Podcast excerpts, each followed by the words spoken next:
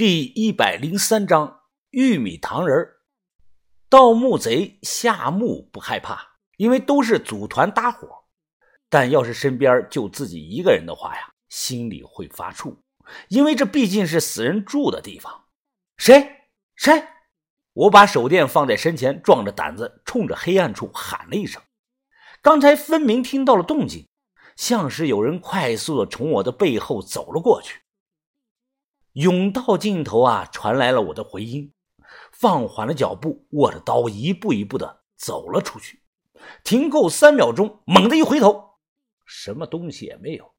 我心里疑惑呀，是不是自己这几天睡眠不足，出现了幻听了呢？不对呀，那是什么呀？我走了两步，低头一看，因为之前放炮，墓里青石条地面上的灰尘很大，我清楚的看到。地面上有几个很奇怪的脚印，也不能说是脚印吧，因为还有手印。一、二、三，是四只手，两只脚，间隔的很近。我皱着眉心想啊，两个脚印还好说呀，可能是把头他们谁走过留下的。可怎么地上会有四只手印呢？谁倒立着走呢？我蹲下来又看了看，发现在这些脚印周围啊。落着薄薄的一层粉末状的东西，像是面粉，又像是白糖。这是什么东西啊？把头，于哥，小雀。我刚喊完，忽然听到前方拐弯处有人说话：“落雨了，龙收买了，落雨了，龙收买了。”是个男的，但这个声音听起来很陌生。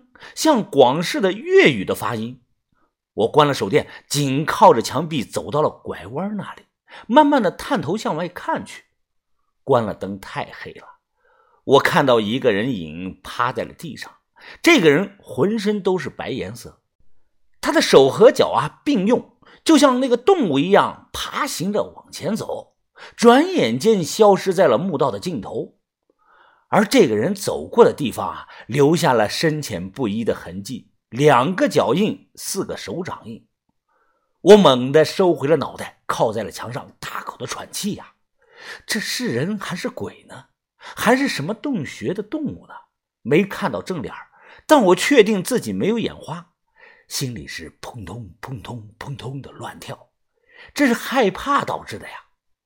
深呼吸了两口，壮着胆子再往外看呀，没东西了。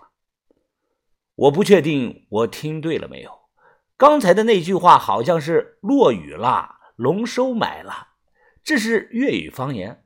我跟小轩啊学过一些，这句话的意思啊，可能是下雨了，收玉米了，收买啊就是玉米的意思。我不敢再大喊大叫。就跟着这一排脚印慢慢的往外走，很快回到了盗洞那里。洞口啊，垂落下来的绳子还在轻微的摇晃。我看绳子上也有一些白面粉。我兜了兜裤子，把手电绑在头上，抓着绳子往上爬。从盗洞上来啊，就是那片空地。之前我们在这里生过火，不远处啊，那个锥头的坟包啊还在，一切如旧。我刚转过来身子，忽然一个人爬到了我面前。这个人脸上白花花的一片，戴着墨镜上半身啊没穿衣服，下半身蓝色的破烂的牛仔裤。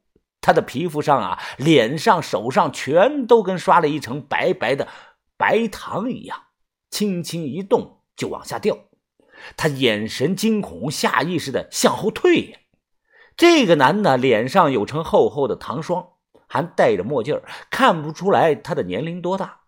我看这个人腰部位置啊，捆了一圈的铁丝，铁丝已经生了锈了，紧紧的勒进了肉里。而这圈铁丝下头又一左一右捆着人的两只断手，从靠近肩胛骨处断的。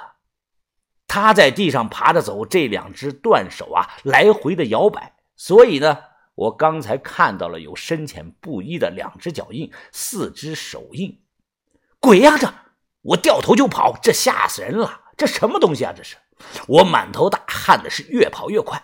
这个东西啊，就像狗一样爬着追，爬得很快呀。他因为跑动，身上的那些糖霜啊，不停的往下掉。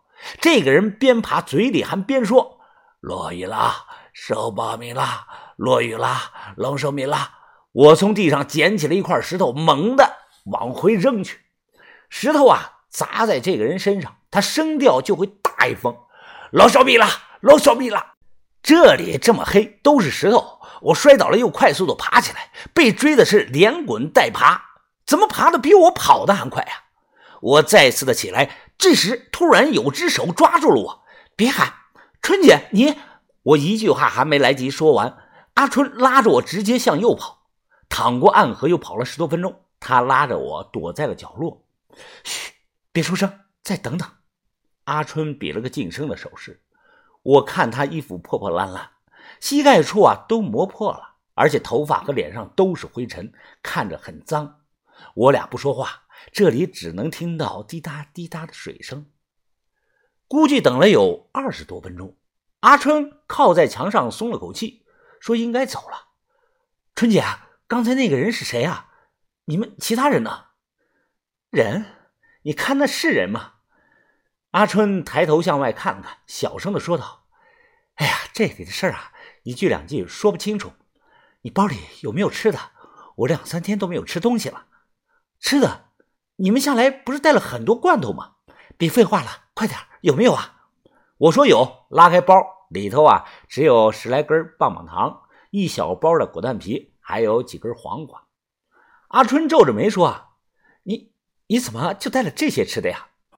我说：“啊，想着你们这里有，就没有出去买。这都是红眼睛啊，藏在山洞里的，我偷过来的。算了，他是真饿了。”就像兔子吃萝卜一样，咔嚓咔嚓的吃完了一根黄瓜，又接连的吃了四个果蛋皮，这才拍了拍手说：“啊，跟我走吧，到地方再给你解释。路很难走，离盗洞这里啊，可能有三里地。